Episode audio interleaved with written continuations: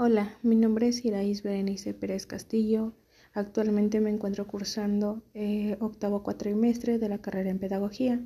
y el día de hoy vamos a hablar sobre el libro nombrado La inteligencia emocional. Gracias a la tecnología se ha podido estudiar más a fondo el desarrollo de nuestro cerebro humano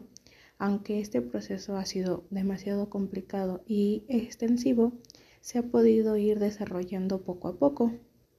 Actualmente vivimos en una época en donde la violencia y el egoísmo abundan en nuestra vida, por eso es importante la inteligencia emocional, porque, porque creemos esos vínculos de sentimientos, carácter y acciones impulsivas que nos conectan entre unos y otros. Bueno, pues al darle lectura a este libro noté y adquirí una infinidad de conocimientos nuevos que realmente son importantes y fundamentales para nuestro desarrollo humano, y el cual es, la importancia de cada uno de los órganos por los que estamos conformados y por la vinculación que existe entre uno y otro.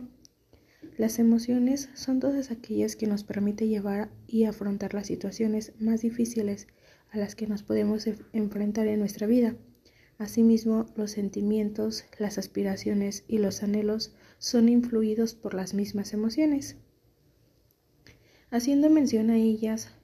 eh, también son impulsos que nos llevan a actuar y por lo consiguiente no tenemos noción y mucho menos nos detenemos a pensar cuáles serían las, consecuencias de nuestros actos en todo caso que estas emociones llegaran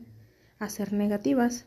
como cómo influiría el enojo, la ira, la tristeza, entre muchas más emociones en nuestra vida y en nuestra relación con los demás. Realmente siempre reaccionamos al instante, pero, pero realmente no sabemos qué es lo que pasa en nuestro cuerpo cuando estas emociones se presentan, como lo es el miedo, la tristeza, el enojo o la felicidad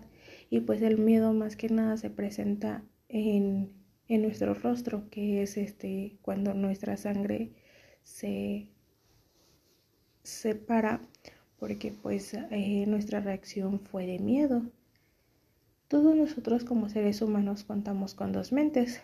una que es la que piensa al momento y la otra que es la consciente, llamándolo